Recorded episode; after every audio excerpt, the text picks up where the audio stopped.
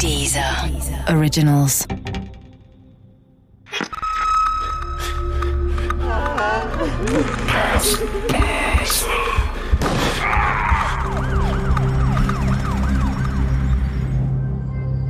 Albtraumurlaub Teil 5 Als sie wenige Tage später Barbados erreichen, kämpft Markus Bausch mit dem Tod. Er wird sofort in ein Krankenhaus gebracht. Tagelang ringen die Ärzte um sein Leben, bis er endlich aus seinem kritischen Zustand rauskommt. Nun ja, dann passiert etwas sehr Merkwürdiges. Etwas, das man vermutlich nur verstehen kann, wenn man die schreckliche und bedrohliche Zeit an Bord durch und überlebt hat. Keiner der Überlebenden erzählt, was wirklich vorgefallen ist. Von der Polizei befragt, geben alle die gleiche Geschichte zu Protokoll.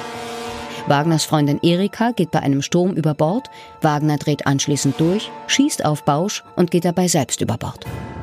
Aber da muss man sich doch fragen, warum tun die das? Logisch, Reim und seine Freundin Dana wollen natürlich unbedingt, dass diese Lüge zur Wahrheit wird. Aber Markus Bausch und auch Peter Luven? Warum machten die mit? Man sollte doch meinen, dass sie sofort zur Polizei rennen und erzählen, wie es wirklich war. Was denn sonst? Doch Jens droht den beiden. Wenn einer auf die Idee kommen sollte, von der vereinbarten Version der Geschichte abzuweichen, dann findet Jens für 100 Mark in Frankfurt am Bahnhof immer einen Killer, der bereit ist, sie umzulegen.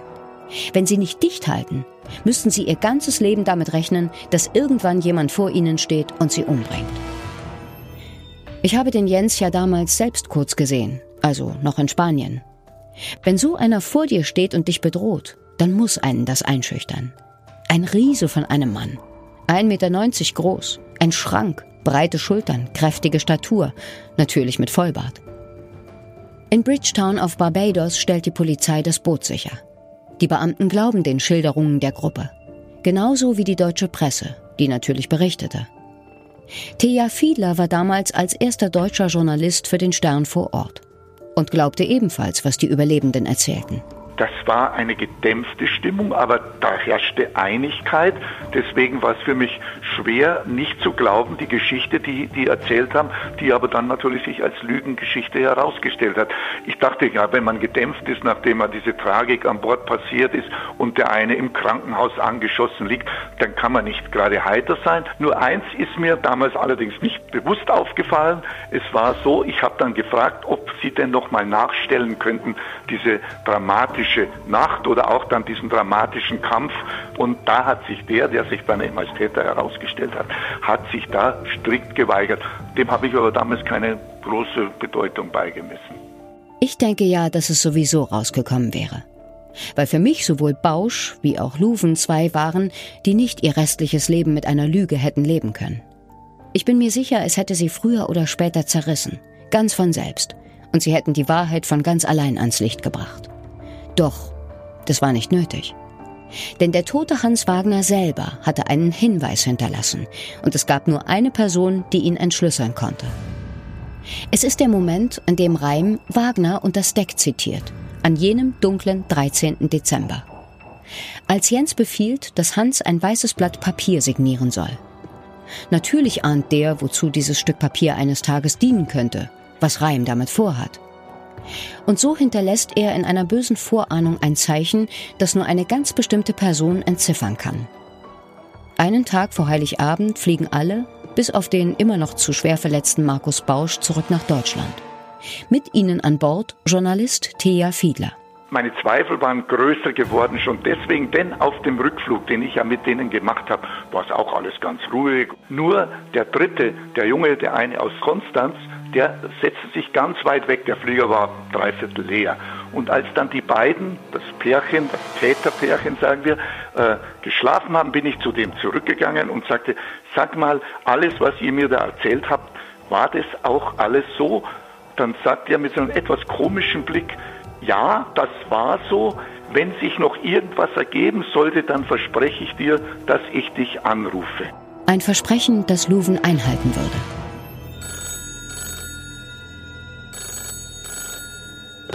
Bei Barbara Wagner klingelte das Telefon. Wagner war verheiratet. Das hatte ich erwähnt, oder? Also nicht mit Erika, die war seine Freundin, sondern mit Barbara.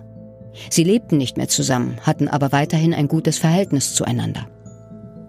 Von jedem Hafen aus, in dem die Aurika angelegt hatte, rief er sie an und berichtete, wie es ihm ergangen war. Der Anrufer war Jens Reim. Noch auf dem Schiff hatte er aus dem besagten Blanko-Schriftstück mit Wagners Signatur einen Schuldschein gemacht. Der besagte, dass Jens 25.000 D-Mark an Hans Wagner verliehen hatte. Jetzt erzählte er Barbara, dass ihm das alles furchtbar unangenehm sei, aber er müsse sich bei ihr melden, da er mittellos sei, nachdem er Hans doch das Geld geliehen habe. Und das brauche er jetzt halt wieder. Und außerdem wolle Reim ja auch noch den letzten Wunsch des Verstorbenen erfüllen und das Schiff bis nach Beckway bringen. Auch dafür brauche er das Geld. Manometer. Wie dick müssen deine Eier sein, wenn du es mit so einer Geschichte versuchst? Oder wie verzweifelt musst du sein? Es ist schwer zu verstehen. Doch Wagners Frau Barbara glaubt vielleicht als einzige von Anfang an kein Wort. Nicht das Alibi der Gruppe, auch nicht, dass der Schuldschein echt sein könnte. Sie besteht darauf, den Schuldschein persönlich zu sehen, und als man ihr das Schriftstück zustellt, wird ihr klar, dass hier etwas nicht stimmen kann. Denn ihr Mann unterschrieb den vermeintlichen Schuldschein mit H. Wagner, und das war etwas, das er sonst noch nie getan hatte. Er unterschrieb immer mit seinem vollen Namen, Hans Wagner. Kurz entschlossen steigt sie in einen Flieger, um in der Karibik einen Hinweis, eine Antwort, einen Sinn in der ungewöhnlichen Unterschrift ihres Mannes zu finden. Doch wo soll sie nach Beweisen suchen? Barbara Wagner weiß eigentlich gar nicht genau, wonach sie sucht, bis sie Markus Bausch findet. Die restliche Gruppe ist bereits in Deutschland. Er muss noch weiter genesen, bevor er in ein Flugzeug steigen darf. Ich habe später noch viel über den Fall gelesen. Und wenn es dabei um Peter Luven und Markus Bausch ging, wurde Markus immer ausführlicher behandelt als Peter. Ich weiß gar nicht warum. Jedenfalls habe ich von Luven kaum ein Bild im Kopf. Ich weiß gar nicht genau, was das für ein Typ war. Aber bei Markus Bausch, da hätte ich eh geschworen, dass er früher oder später sein Schweigen bricht. Der hätte nicht mit der Lüge leben wollen und können. Der ist einfach ein guter Typ, glaube ich. Barbara Wagner redet auf Markus ein. Und der stellt schließlich eine Bedingung. Er wird ihr die Wahrheit erzählen, aber sie darf nichts davon den Behörden in Barbados erzählen. Er will in Deutschland zur Polizei gehen. Barbara Wagner willigt ein. Markus Bausch geht wie versprochen in Deutschland zur Polizei. Zuerst zum Anwalt, dann zur Polizei. Zusammen mit Peter Luven. Sie beschreiben genau, was auf der Aurika geschehen ist.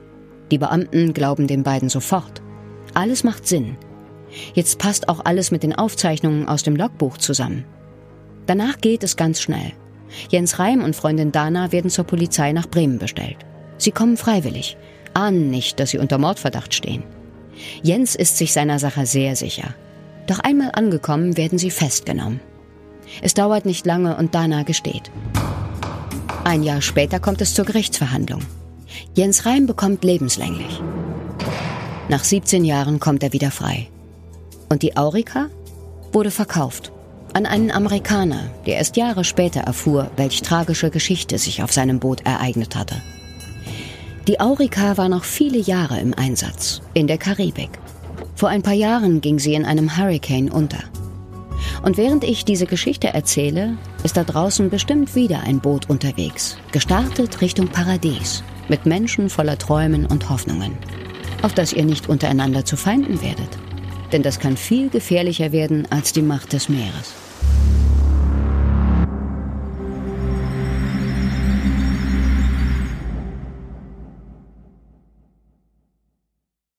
Der Podcast gefällt dir? Höre weitere dieser Originals, Podcasts, Musik und Hörbücher kostenlos auf www.dieser.com.